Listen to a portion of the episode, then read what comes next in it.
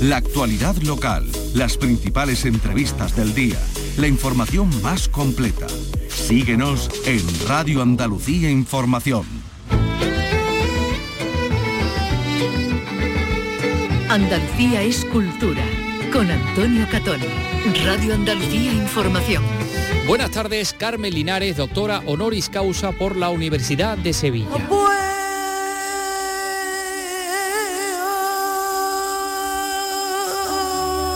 Carmen Pacheco Rodríguez, Premio Príncipe de Asturias y ahora doctora honoris causa. Vicky Román, buenas tardes. Buenas tardes. En su alocución ha reconocido el papel de Sevilla en el flamenco y el de la Universidad Hispalense, la primera que abrió sus puertas al arte hondo. Fue en 1963, en las primeras jornadas de flamenco que presidió todo un mito, Pastora Pavón, niña de los peines, sentada junto al rector en aquella ocasión en el Paraninfo. Pastora fue invitada a subir a la presidencia sentándose al lado del rector. Antonio Mairena, que estaba presente en el acto, lo recuerda así. El hecho no tenía precedente. Yo sentí que allí se completaban los sueños de mi vida artística en cuanto al reconocimiento cultural del cante y del cantaor.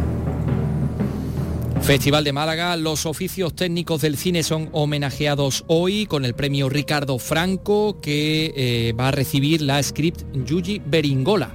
El fallecido Carlos Saura es el otro gran protagonista de esta jornada en la que se presentan tres nuevos largos en competición oficial. Alicia Pérez, adelante. Únicos, Dale Lora, el fantástico caso del Golem de Juan González y Fernando Martínez y la coproducción argentino-uruguaya Desperté con un sueño de Pablo Solar son los estrenos de este miércoles que tiene nombres propios. Yuji Beringola, premio Ricardo Franco y Carlos Saura homenajeado esta tarde. Y otro nombre, el de María Alejárraga, da título a la cinta de Laura Hoffman, que recibe también este miércoles el premio al mejor documental. Es una producción participada por Canal Sur.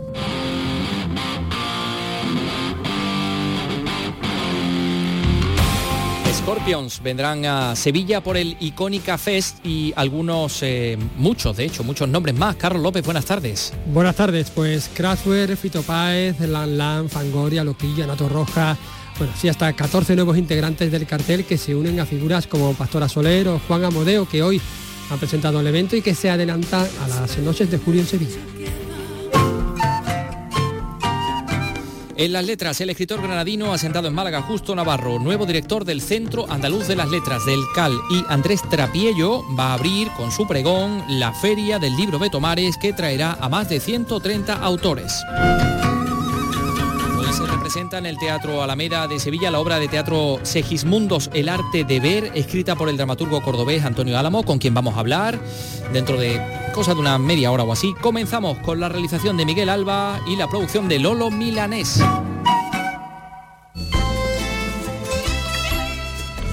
Andalucía es cultura, con Antonio Catón.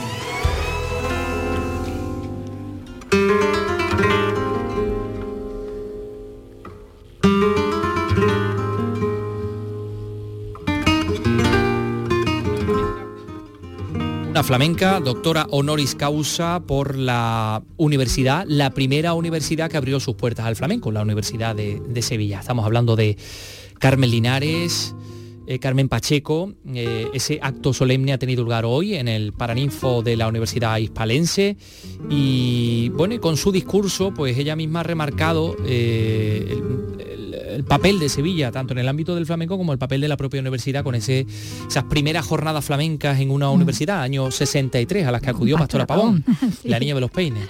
Bueno, Carmen Linares ha repasado en esta intervención que ha, que ha tenido eh, al tomar posesión de este, de este cargo, ha repasado su trayectoria con especial hincapié en lo que han sido sus actuaciones en Sevilla, desde bueno, sus muchos conciertos, presentaciones de discos, incluso sus rodajes también a las órdenes de, de Carlos Saura, al que recordaba.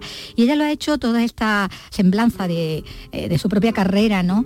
Y esa defensa del flamenco arropada en el público por compañeros como Miguel Poveda o Arcángel, eh, y ha agradecido así la distinción como un reconocimiento del flamenco al que todos ellos, todos estos artistas ¿no? que la han acompañado y de los que, has de los que ha bebido, eh, han dedicado su vida. ¿no? y he compartido escenario con los mejores artistas de flamenco.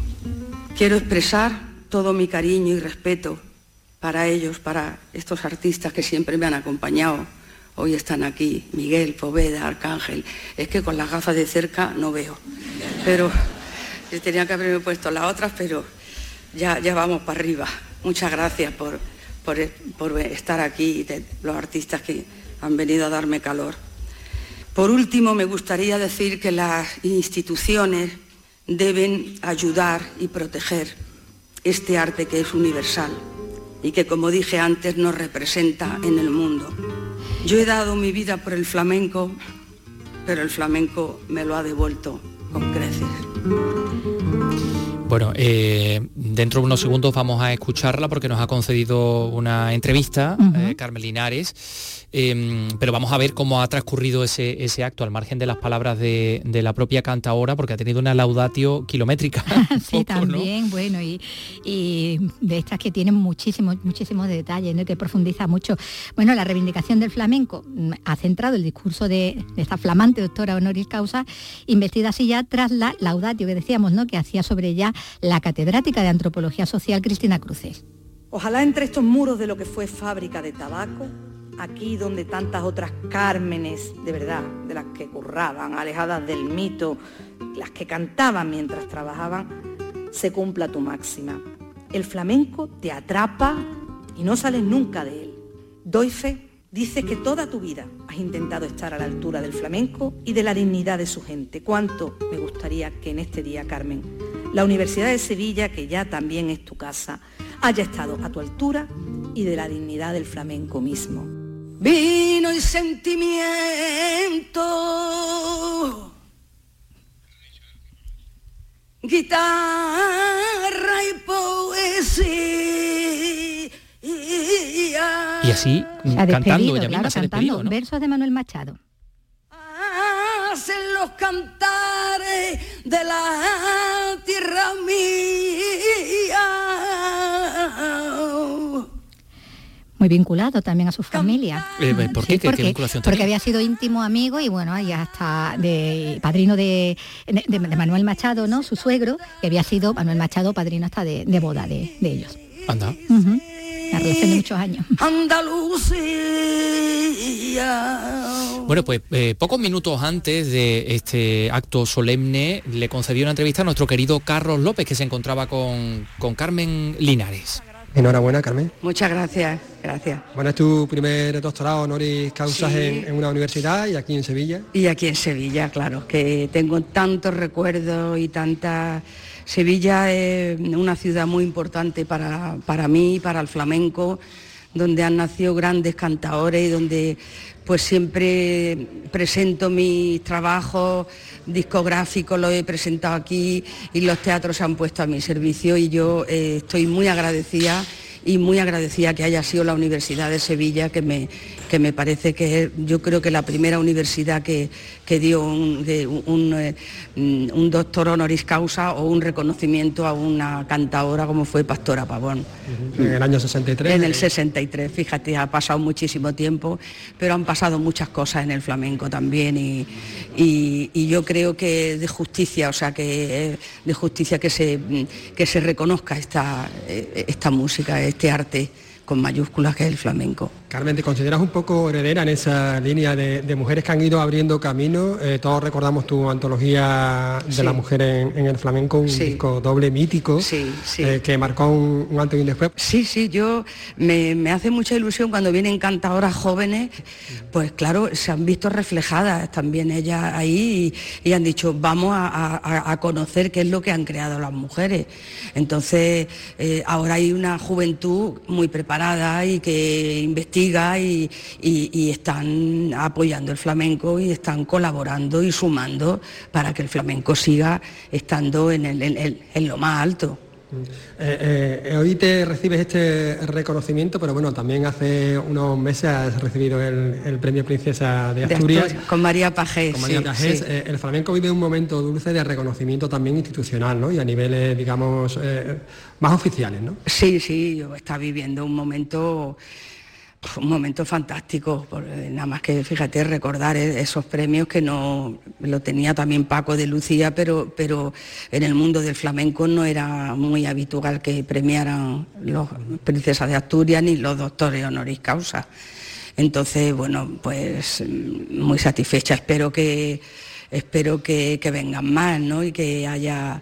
Y que además yo creo, quiero que esto sirva también para para que las instituciones eh, eh, protejan y ayuden al flamenco porque necesita ayuda, necesita ayuda y ahora hay un movimiento con Unión Flamenca que, de que estoy también, pertenezco, aunque la gente más joven son los que están llevándolo y que colaboran más, pero yo estoy ahí para apoyar y, y para lo que necesiten de mí, pero tenemos que conseguir que haya circuitos de flamenco y que se apoye porque es lo mejor que tenemos. Un arte universal que además también tiene vinculaciones con, otras artes, también con la literatura. Tú misma has, sí, hecho disco a, Juan Ramón, eh, a Miguel Hernández.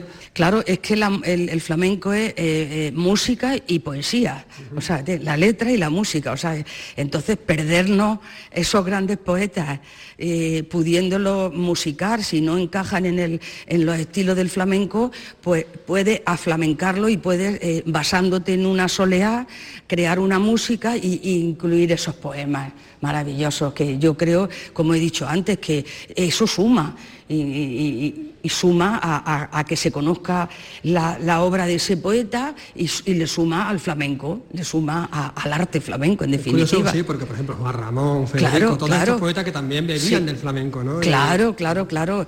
Y, ya te digo, y ahí es, esa es nuestra labor, el, acercarnos y el y, si tiene un buen poema, pues la música resalta y si la música resalta es también por el poema. O sea, es que están unidas las dos, no se pueden separar.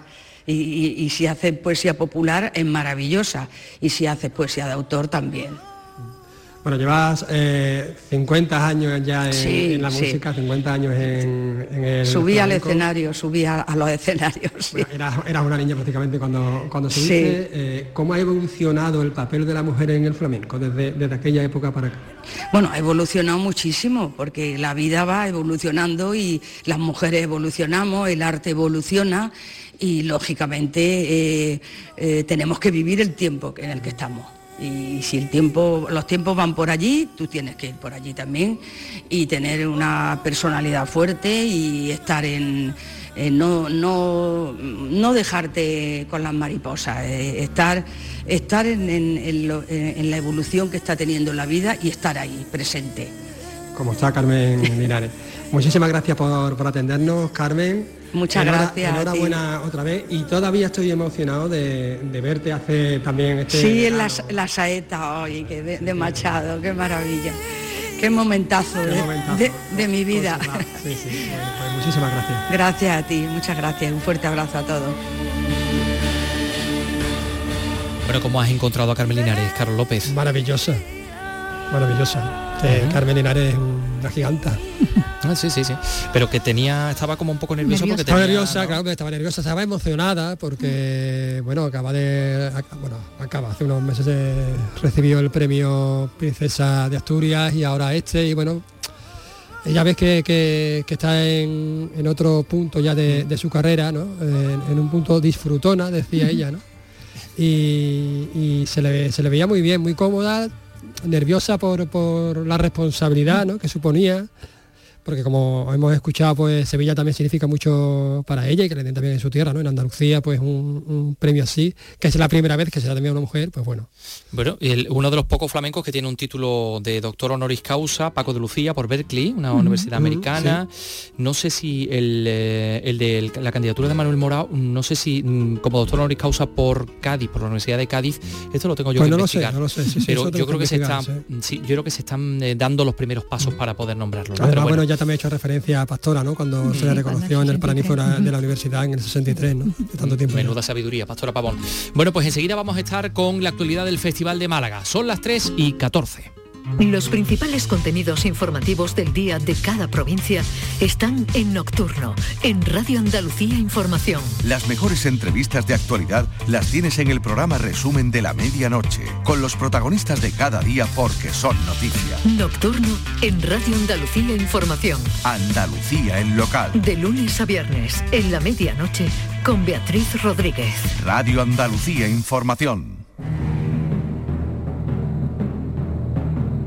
Andalucía es cultura, con Antonio Catoni. Bueno, a abrir la agenda de hoy del Festival de Málaga. Se presentan varias películas a la sección oficial, Unicornios de Alex Lora, Desperté con un sueño de Pablo Solarz, El fantástico caso del golem de Juan González y Fernando Martínez. Eh, a las seis, dentro de unas horas, se homenajea a Carlos Saura con la proyección del documental Las paredes habla. Hoy también se entregará el premio Ricardo Franco a la script Yuji Beringola. Pero hoy pues hemos hablado con los responsables de otra película que se presenta eh, fuera de competición, Honeymoon. Eh, nuestra Alicia Pérez ha subido a las alturas del Málaga Palacio para encontrarse con dos grandes actores. Adelante Alicia. ¿Qué tal? Muy buena desde la terraza del Hotel Málaga Palacios. Ahondamos hoy en esta sección fuera de concurso que tantas alegrías nos está dando. Honeymoon se estrena hoy en la sección Málaga Premier. Estamos con sus protagonistas, Natalie Poza, Javier Gutiérrez. Muy buenas tardes. Buenas tardes. ¿Cómo estás? Bueno, da un gusto veros de buen rollo después de lo que hemos podido ver. Sí, ¿no? Sí. Bueno, la película tiene su tono esperanzador, o sea que que no todo está perdido en el mundo del amor y de la pareja. No, no, todo está perdido. De hecho, es una deconstrucción de lo que podemos sentir en los primeros minutos a cómo va avanzando la cosa.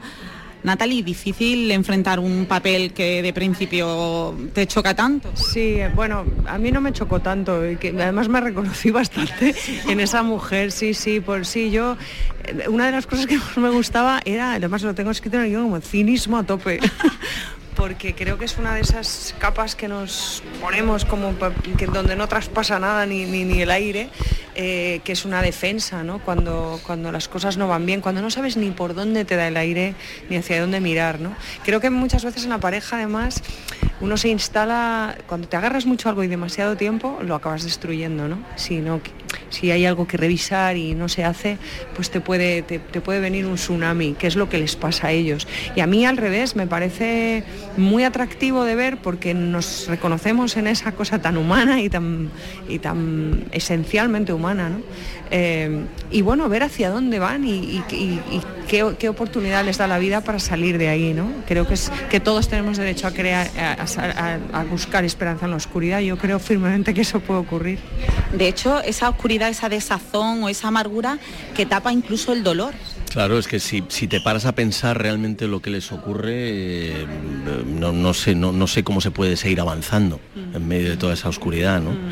Em, bueno, eh, yo creo que la peli acierta mucho en ese tono de humor negro para abrir una ventana y que el espectador pueda también respirar, ¿no? Porque está teñido todo de dolor y de tragedia y cómo comienza esta peli, ¿no? Y cómo a medida que avanzan en ese viaje emocional, pues eh, les va llevando a otro lugar.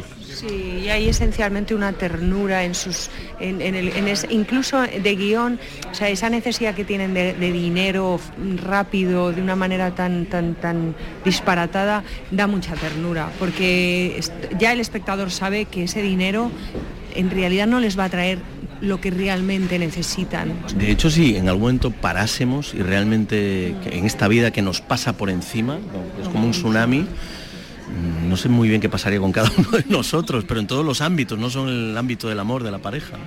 Técnicamente también está muy bien sostenida con la luz, una luz ahí muy, muy, fea, así, muy amarilla, muy ahí todo como...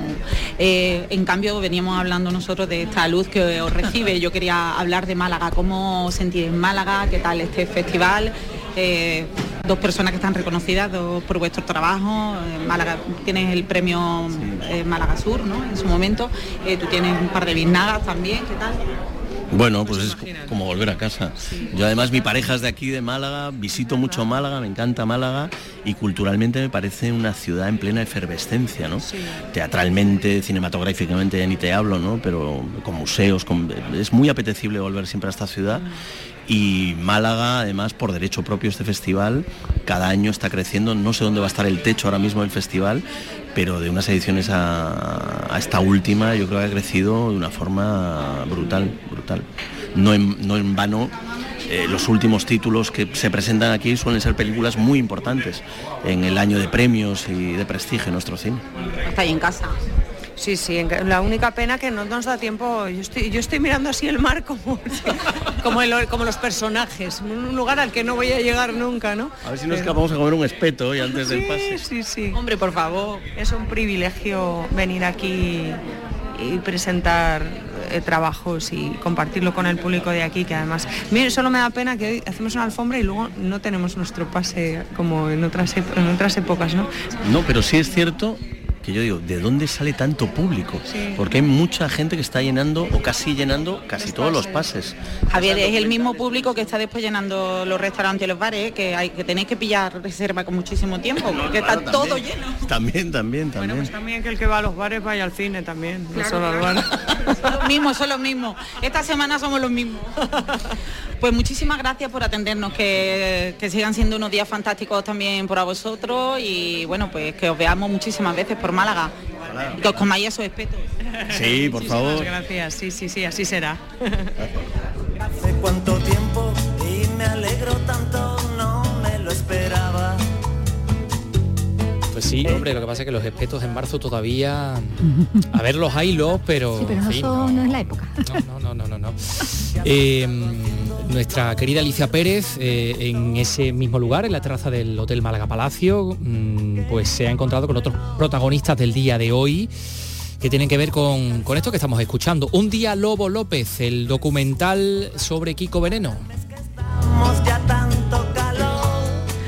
Otra parada que hacemos dentro de este maravilloso festival de Málaga es una parada en este caso musical. Vamos a descubrir un documental eh, pues, que tiene como protagonista a Kiko Veneno, a su música, a su creación. Vamos a saludar al director de este documental, Alejandro Salgado, muy buenas. Hola, buenas tardes, ¿qué tal? Y al propio Kiko, muy buenas. Muy buenas. Échate un cantecito, 30 años, casi nada. Banda sonora de muchísimos de nosotros y de los que vienen, porque parece que no tiene fin el gusto por este, por este disco. Bueno, ha sido un disco desde luego muy celebrado por mí el primero, porque como se ve en la película me permitió entrar en la música eh, como agente productivo de verdad, y no solamente como aficionado voluntarioso. Y, bueno, y todo lo demás, bueno, siempre que te dice la gente que es fan de su vida, pues eso, es maravilloso que te voy a decir, ¿no? Que te voy a decir yo sobre eso. ¿Ha envejecido bien esa música? ¿Yo, yo o la música? Tú estás estupendo, ya te lo digo yo, eso no necesito preguntarlo. Un puntito aquí que me he comprado de, de corte fiel y tal, pero moderno. Sí, ha envejecido bien. Yo creo que, que, es un disco que se hizo con buen rigor mmm, técnico y poético y musical. Entonces las obras que están bien rematadas yo creo que envejecen bien, o sea, porque se convierten en clásicos, que es lo que ha pasado con este disco. En el documental además vemos que hay mucha música y mucha acción, como pedía el propio Kiko. Alejandro, eh, ¿cómo ha sido eh, seleccionar qué tiene que estar, qué no tiene que estar con tantísima vida detrás de, la música de Kiko? Bueno, para empezar ya nos situamos en un momento muy concreto ¿no? porque la trayectoria de Kiko es gigantesca, es toda una vida produciendo obras maravillosas y nosotros sí teníamos claro desde el principio que nos queremos concentrar primero en el disco, o más bien eh, en torno a los años en los que se produce, en los que se crea el disco y en los que, bueno, al final, como dice Kiko, él consigue a nivel personal y laboral eh, poder ejercer y poder vivir de la música. Entonces ya teníamos acotado una gran parte. Otra cosa era saber presentar, presentarlo a él y presentar al personaje y colocarlo en el momento en el que nosotros queríamos también. ¿no? Nosotros generamos a nivel de estructura una introducción en la que intentamos eh, colocar ese personaje dentro de la historia que queremos contar, dentro de esos dos o tres años que queremos contar.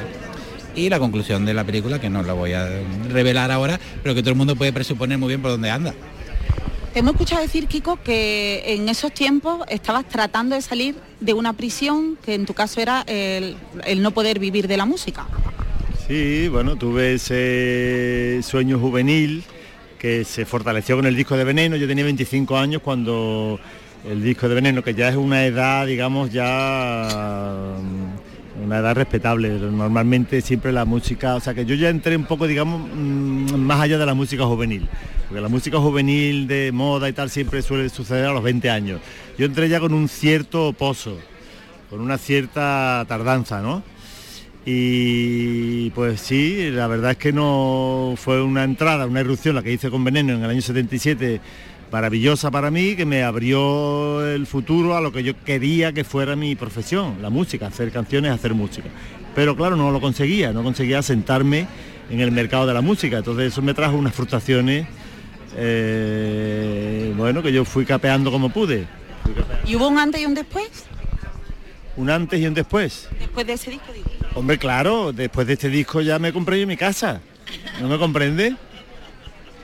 Casi nada. Eh, Kiko, eh, ¿desde dónde aborda Alejandro esa historia? Quiero decir, ¿cómo, se cómo te acercas tú, Alejandro, a él? Eh, ¿Como fan, admirador, conocedor, em, por puro interés? Me acerco con prudencia porque intento ser una persona prudente y respetuosa y bueno, Kiko como persona y su su obra siempre me han producido una gran admiración, me ha acompañado, al igual que nos ha acompañado a miles de personas y bueno, con mucho respeto, eh, intentando eh, no hacer un ejercicio de geografía tampoco porque no me interesaba, eh, a mí me interesaba la parte musical y siempre el corazón y el motor de esta producción ha sido intentar de la mano de él y de los músicos que lo rodearon en ese momento, hacer algo absolutamente musical y que trascienda un poco el tipo de documental musical que se queda un poco solo ahí, una serie de bustos parlantes que dicen que el personaje a tratar es maravilloso por X y por Y, a mí eso no me interesaba, es decir, a mí me interesaba desgranar un poco todo el ejercicio de creación y hacer también una labor pedagógica y divertida porque eh, quizás de los pocos documentales donde podemos ver cómo se crea un disco, cómo se construye un disco. No es algo que a las personas que estamos ajenas a esa industria eh, pues sepamos, ¿no? Sí, bueno, era un poco la era un poco la idea y también tuvimos la enorme suerte de que los músicos de aquel momento que trabajaban con Kiko y por supuesto él, todos se prestaron a a revisitar sus líneas del disco, a revisitar las canciones, a contar, bueno, cómo surgieron trocitos. es muy bonito, ¿no? Tener esa oportunidad, escuchando cualquier canción que nos haya gustado, yo creo que todo el mundo se ha parado alguna vez a pensar, bueno, ¿y este verso de dónde viene? Un día Lobo López, Alejandro Salgado, el documental sobre Kiko Veneno también es noticia hoy en el Festival de Málaga. Gracias. Eh, Alicia Pérez en la terraza del Málaga Palacio encontrándose con los protagonistas y contándonos eh, todo lo que pasa. Eh, dejamos el festival, pero no dejamos el cine porque hoy, mañana de hecho va a llegar al Festival de Málaga, pero hoy se preestrena en Córdoba una película llamada Iberia, Naturaleza Infinita, de Arturo Menor. Eh, se estrena, como decimos, en el día de hoy y es un largometraje eh, muy interesante porque, bueno, eh, digamos que narra el vuelo de un águila desde el norte de España hasta la provincia de Córdoba, utilizando técnicas muy novedosas. por ejemplo, un dron mosquito, Carlos. No sé si tú sabes un dron mosquito. Pues no lo sé, no tengo ni idea. Un dron muy pues, chiquitito. Un dron minúsculo. Sí, sí. Bueno, escuchad a Miguel Vallecillo que nos lo va a contar. Hablamos de un largometraje en formato documental que recoge el vuelo de un águila real desde Cantabria hasta la provincia de Córdoba, visualizando numerosas especies de la fauna ibérica usa técnicas novedosas como el caso de un dron mosquito de muy pequeño tamaño y que llega a alcanzar velocidades de 200 km hora para recrear el vuelo de las golondrinas tan habituales en toda Andalucía. Arturo Menor, director de la película, explica la dificultad del rodaje. Muchas horas de trabajo en el campo, mucha paciencia, muchas horas escondidos en, en aguardos, en hides que se llaman técnicamente y luego después, pues bueno, lo que hemos tratado también es de utilizar herramientas tecnológicas también innovadoras para poder filmar estas especies. ¿eh? La cinta recorre los tres parques naturales de Córdoba y diferentes localidades de toda la provincia.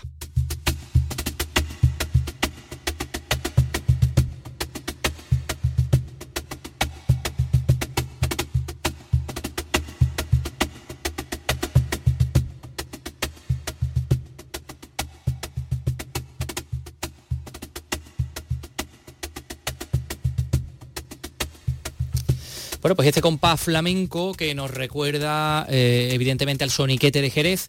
Y nos viene muy bien para decir, mm, no sé si conocéis esta noticia, que Isamay Benavente, directora del Teatro Valla Marta, eh, directora del Festival Flamenco de Jerez, que acaba de terminar, terminaba el pasado sábado, pues eh, se nos va a Madrid se nos va a Madrid como responsable artística del Teatro de la Zarzuela. Sucede al saliente Daniel Bianco.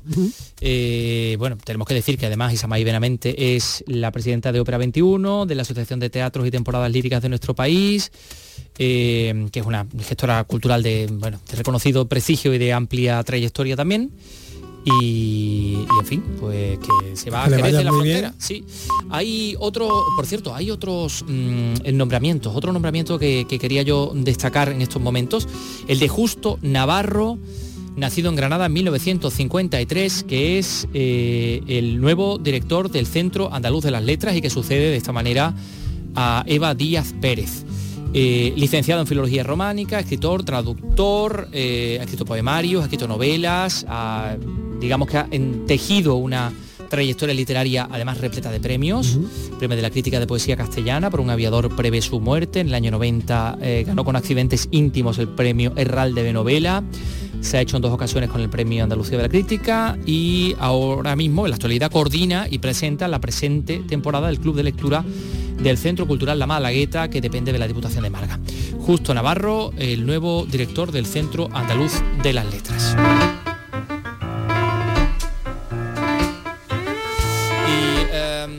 Antes de hablar con Antonio Álamo, que lo estamos llamando ahora mismo, el eh, dramaturgo, eh, con el que tenemos que hablar de, muchas cosas, de una obra en concreto, que es La vida es sueño, con una perspectiva distinta, que se estrena hoy en el Teatro La Mega de Sevilla, le vamos a hablar de eh, el WOFES, que es eh, la muestra de cine dirigido por mujeres que comienza mañana jueves en Huelva. Pilar La Huerta, cuéntanos. Es la octava edición de este certamen que comienza el próximo jueves con una masterclass en la Universidad Internacional de la Rábida. Su directora, María Luisa Oliveira, nos comenta los objetivos de esta muestra de cine. Nosotros tenemos varios objetivos, entre ellos demostrar que el cine dirigido por mujeres no es un género en sí mismo, por eso en esta edición le prestamos atención a las directoras más indies, que son más autoras, que de hecho también son las guionistas de sus propias películas. Para incentivar el acercamiento de las mujeres a la dirección de cine, el WOFES convoca anualmente un certamen de cortometrajes llamado Made in Huelva. Las películas de la muestra podrán verse en el Gran Teatro de Huelva.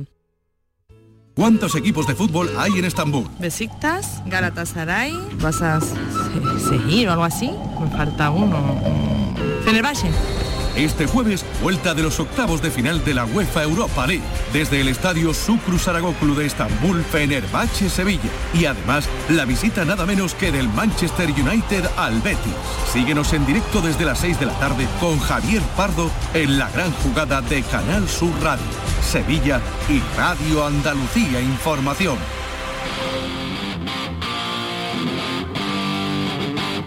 Andalucía es cultura con Antonio Catoni.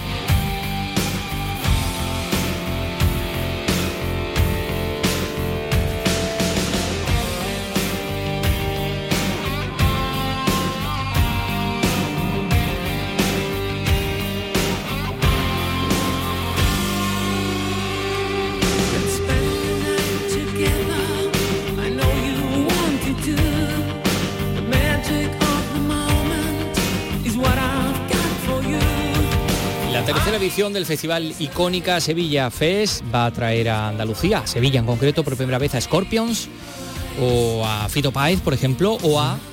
Los grandes Kraftwerk. Hombre, una referencia a la música electrónica. Efectivamente. Eso es que quería dejarte lo que lo dijeras tú. Sí. Eh, del 15 de junio al 22 de julio, o sea que se adelanta de septiembre pasa a julio. Pasa a bueno, junio, julio.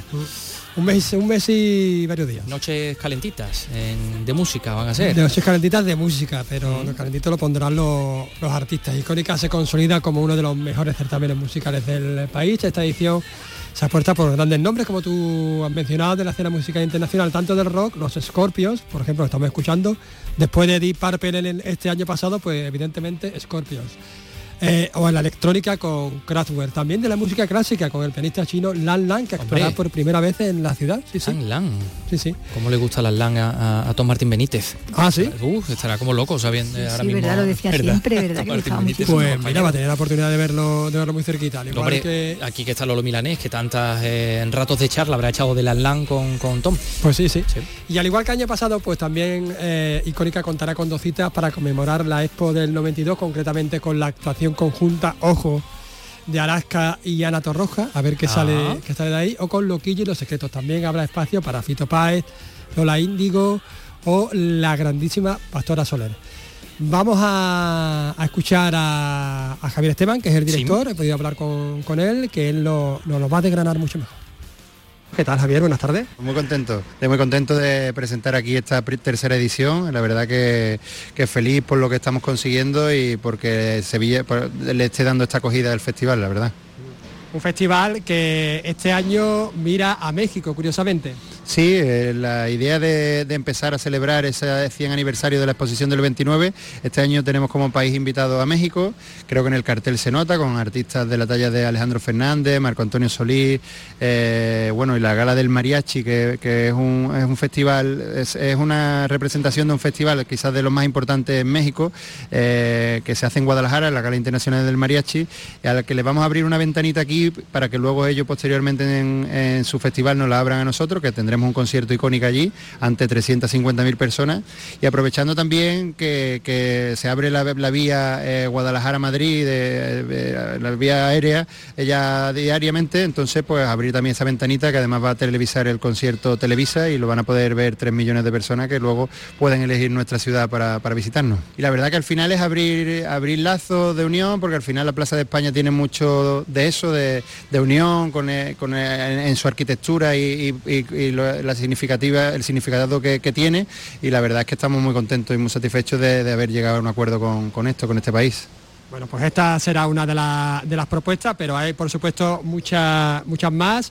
Eh, tenemos nombres destacados, por ejemplo, de la electrónica, Kraftwerk, Sí, la verdad que contentísimo porque además se retiran este año eh, y se habla ahora mucho de electrónica y los jóvenes piensan que, la electrónica es cosa de ellos, pero bueno, la electrónica ya lleva muchos años y ahí como muestra un botón que, pues yo para mí son considerados uno de los padres de, la música electrónica y además con un show muy inmersivo, eh, como siempre hacen, eh, y vendrán, vendrán al festival y creo que se va a ser una noche épica. También, bueno, de la electrónica más actual, pues Solomon, eh, también otro de, es un referente dentro de la electrónica y después de la, buena aceptación que tuvo Paul Kalbrenner eh, y además con, la tranquilidad que nos da ya el haber trabajado duro para que la electrónica se pueda hacer en un sitio como, la Plaza de España con todo el respeto y todo el cuidado.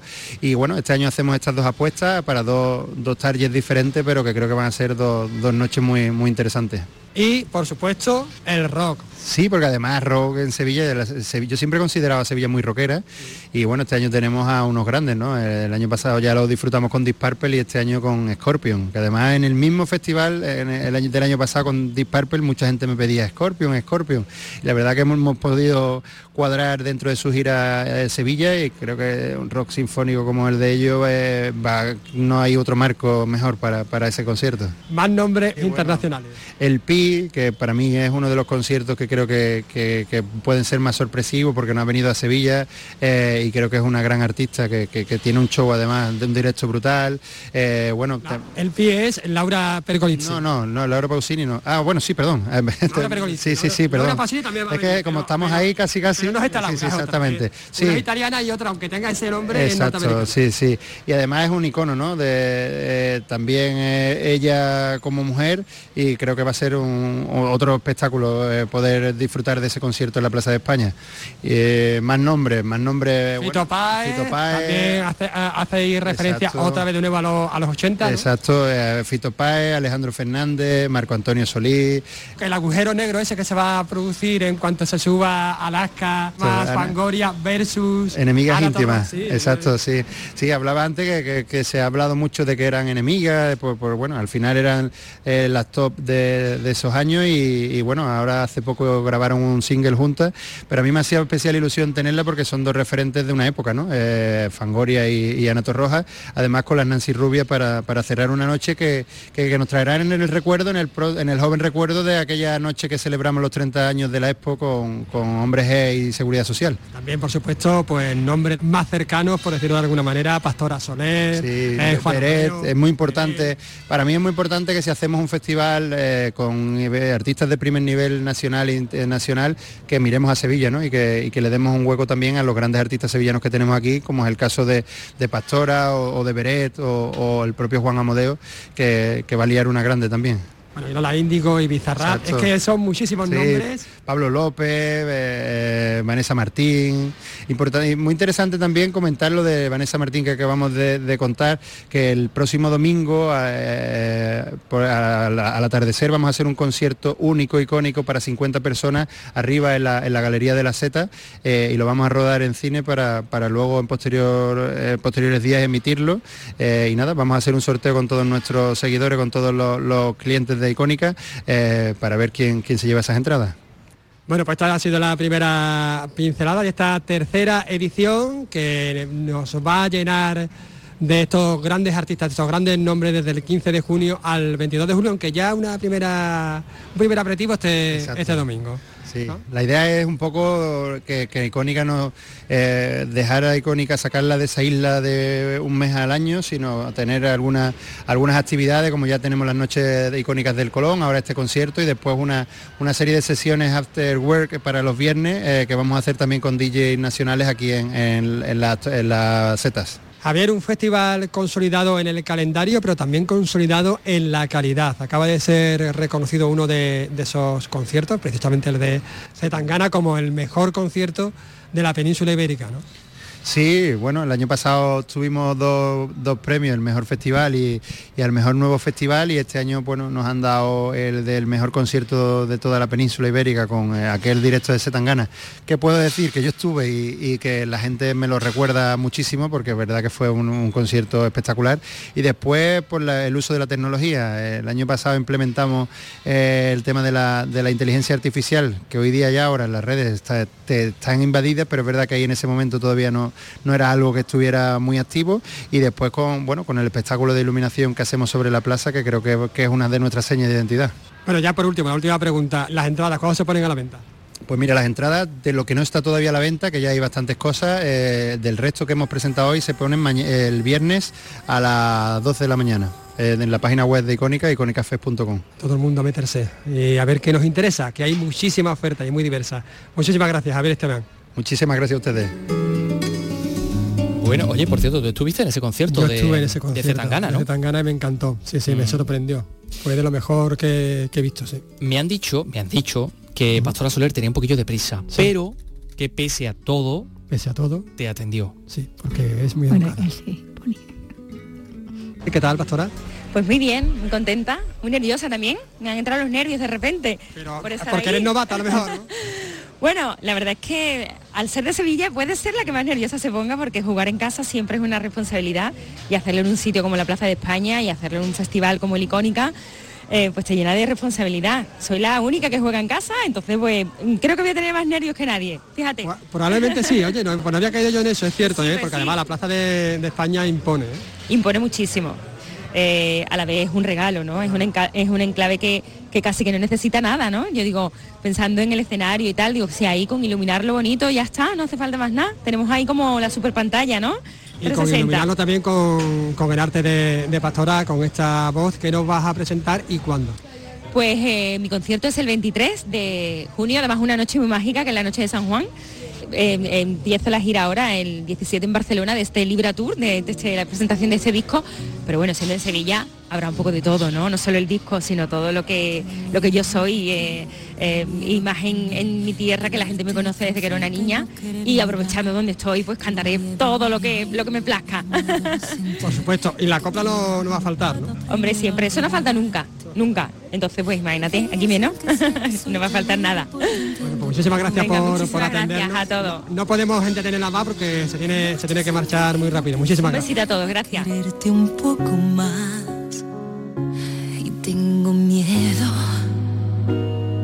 miedo de mí. Y lo vuelves a hacer y vuelvo a estar más cerca del cielo que es encantadora, eh, Pastora Soler. 3 em, y 44 minutos, enseguida vamos a hablar de, teatro.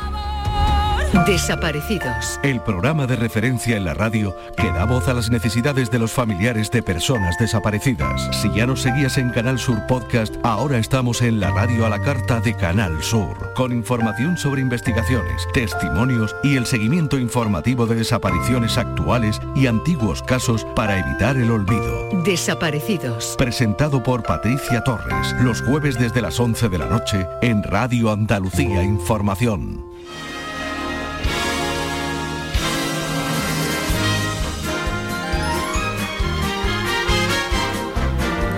Bueno, pues hablemos de, teatro. Por ejemplo, hasta este domingo se puede ver todavía la Sala Cero de Sevilla el espectáculo Libertad, la última comedia de la actriz Charo Urbano, una propuesta con la que vuelve a los escenarios en solitario, un monólogo de tintes surrealistas que se ríe de los mitos de la vida cotidiana desde el punto de vista de una ninfa, una, una pajarita. Bueno, esto nos lo va a contar María José Molina, a ver qué quiere decir.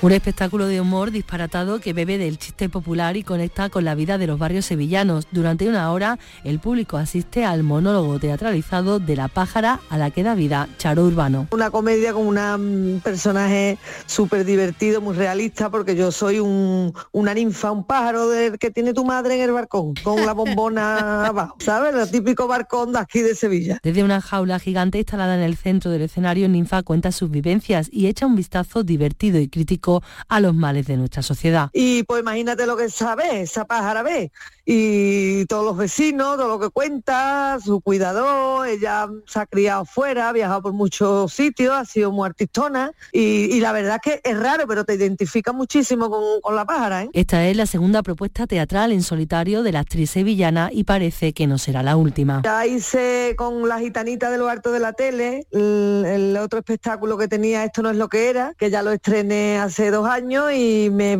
la verdad que me fue muy bien. Digo, uy, qué bien se está sola, niña, en el escenario. Para este nuevo montaje, Libertad Charo Urbano ha contado de nuevo con la dirección de Mané Solano.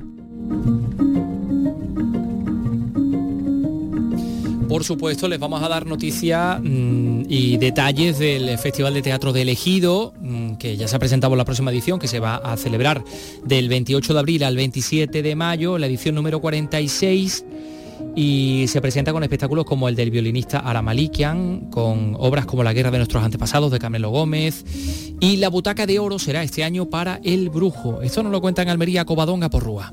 El Festival de Teatro de Elegido está preparado para levantar el telón del 28 de abril al 27 de mayo. En esta edición número 46, el Festival Ejidense volverá a ser un referente nacional para el mundo de la escena. Para abrir boca, el 27 de marzo comienza la muestra de teatro aficionado, con 22 grupos y más de 400 actores.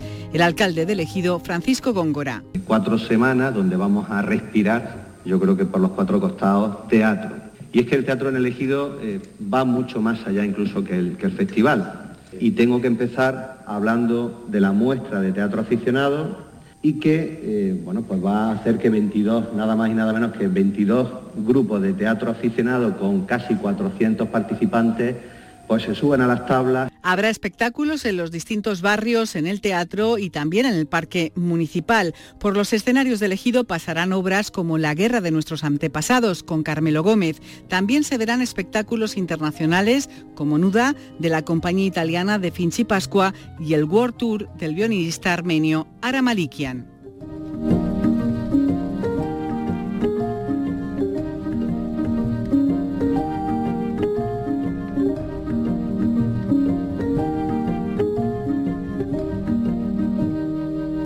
Hoy también se ha presentado la Feria del Libro de, Tomares, pero antes queremos contarles que la Fundación Caballero Bonal va a acoger parte del programa previo complementario del noveno Congreso Iberoamericano de la Lengua Española, que se va a celebrar, ya saben ustedes, a finales de este mes en Cádiz.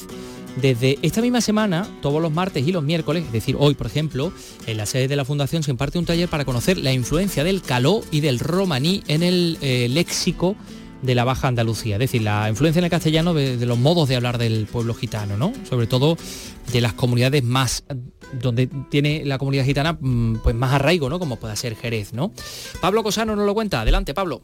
Las jornadas están auspiciadas por el Instituto Cervantes y las dirige el experto y comunicador Joaquín López Bustamante, quien reivindica la influencia gitana. La academia tiene ahí una deuda pendiente con determinadas acepciones de origen gitano, que va a haber una propuesta de revisión lexicográfica para, la, para que la academia, que en algunos casos reconoce la etimología popular gitana, eh, en otros casos no es así. El tratamiento, el tratamiento que se le da a los términos relacionados con el flamenco. Hay muchas etimologías equivocadas el curso es gratuito, no específico para expertos, sino dirigido para público general, curiosos y aficionados al flamenco, arte, custodio del calor. Y luego también una parte muy importante desde el punto de vista literario es como ese corpus tradicional de tanta belleza que son las letras de la lírica popular flamenca, ahí está plagado absolutamente de palabras en romano que forman parte de los cantes flamencos y del habla de los aficionados al flamenco. El curso está dentro del preprograma de la cita de Cádiz, a la que se ha llamado Camino del Congreso Internacional de la Lengua Española, que organiza la Real Academia, el Instituto Cervantes, el Ministerio de Exteriores y el Ayuntamiento de Cádiz.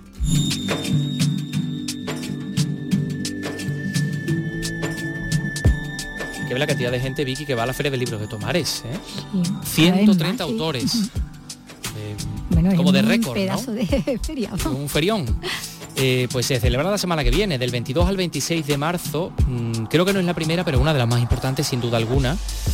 Eh, bueno, escritores como la Premio Planeta Luz Gabás, la finalista Cristina Campos, Premio Nadal Manuel Vilas, todos los colegas de Vicky Román que vienen aquí para que ella los entreviste. También, por, otra parte, ¿no? Forman parte del cartel de esta cita, una de las más importantes del calendario nacional, sin duda. Javier Moreno, Sevilla. Más datos. 14 ediciones ya de esta feria muy consolidada en el panorama cultural de Andalucía, pero también de España, según decía el alcalde José María Soriano. Un certamen que este año está dedicado a la generación del 98 en su 125 aniversario y que tiene este cartel. Luz Gabás, Cristina Campos, Manuel Vilas o el premio novela del Ateneo de Sevilla, Félix Machuca o autores tan leídos y queridos por todos como pueden ser Santiago Posteguillo, Julio Navarro, Juan Gómez Jurado, Rosa Montero, Ignacio Martínez de Pisón o Lorenzo Silva. Y también algún vecino local o vecina local como la tomareña Sara Mesas, que es una de las grandes novelistas actuales y que mejor crítica tesora, o Maribel Cinta, la persona que seguro que más sabe de Chávez Nogales, o por supuesto, como no, nuestro vecino y académico Antonio Narbona. Una feria que será pregonada por el ensayista y escritor Andrés Trapiello y que va a contar además con José María Pérez Peridis para la clausura. En total, 18 casetas, 12 librerías, 11 editoriales y también una caseta dedicada al público infantil entre el 22 y el 26 de marzo.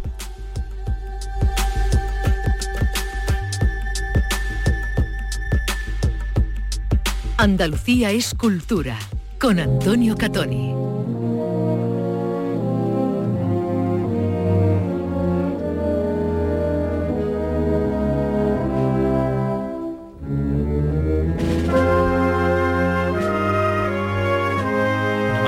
De Semana Santa compuesta nada más y nada menos que por Joaquín Turina.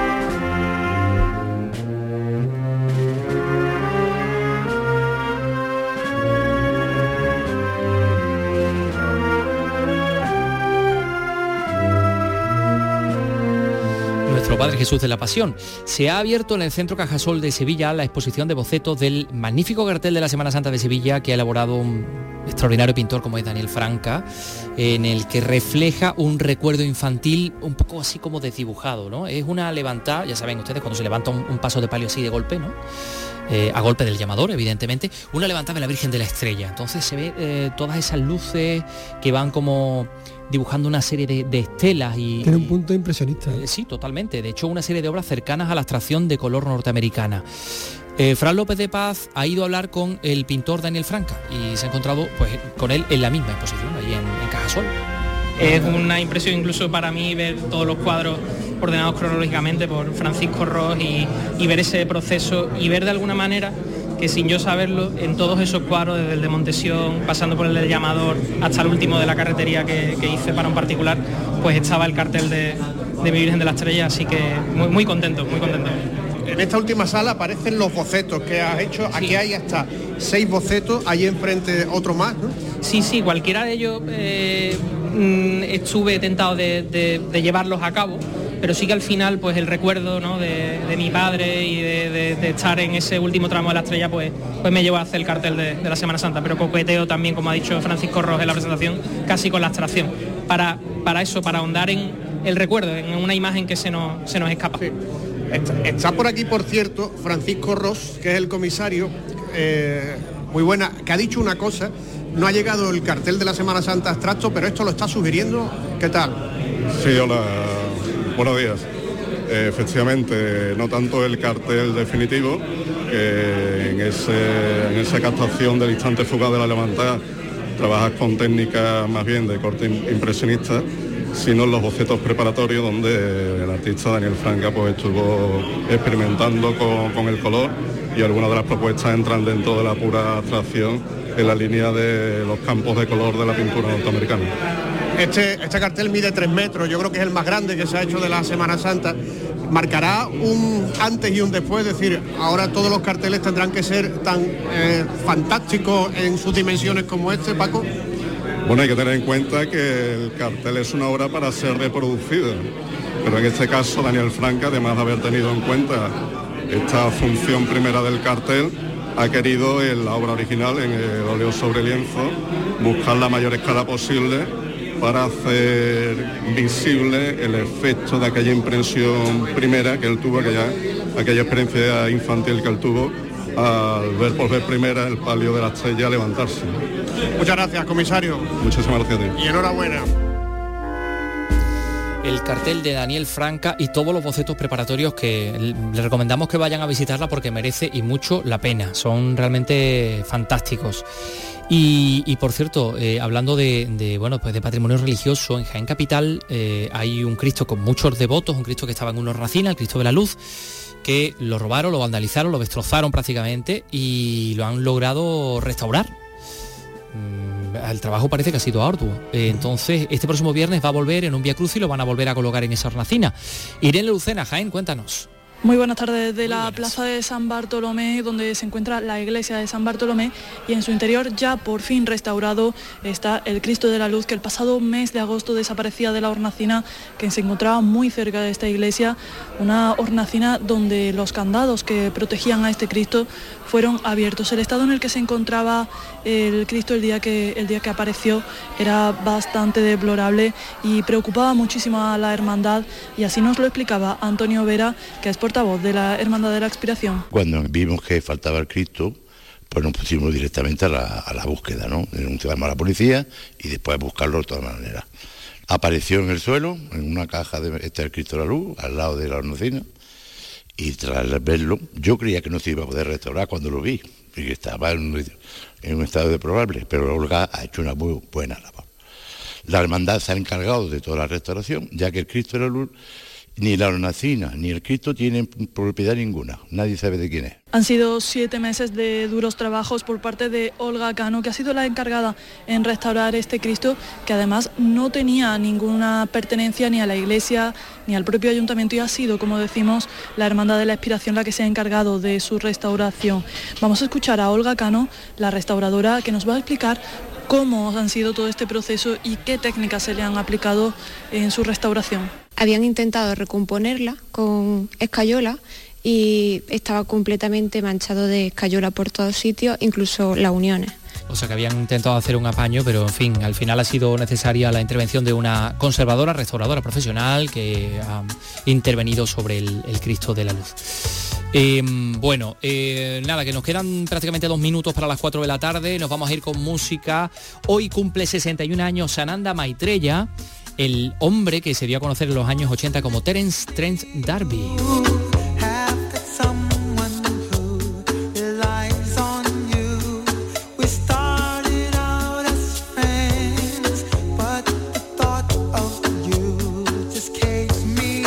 Sananda Maitreya porque eh, a finales de los 90 mm, renegó de su patria, de los Estados Unidos, desde entonces vive en Italia junto a su esposa, prevista y arquitecta italiana, dos niños pequeños y se llama Sananda Maitreya porque un ángel pues se le apareció en sueños y le reveló su verdadero nombre. ¿Era ese? Eh, Me parece bien. Así que me parece muy bien, ¿verdad?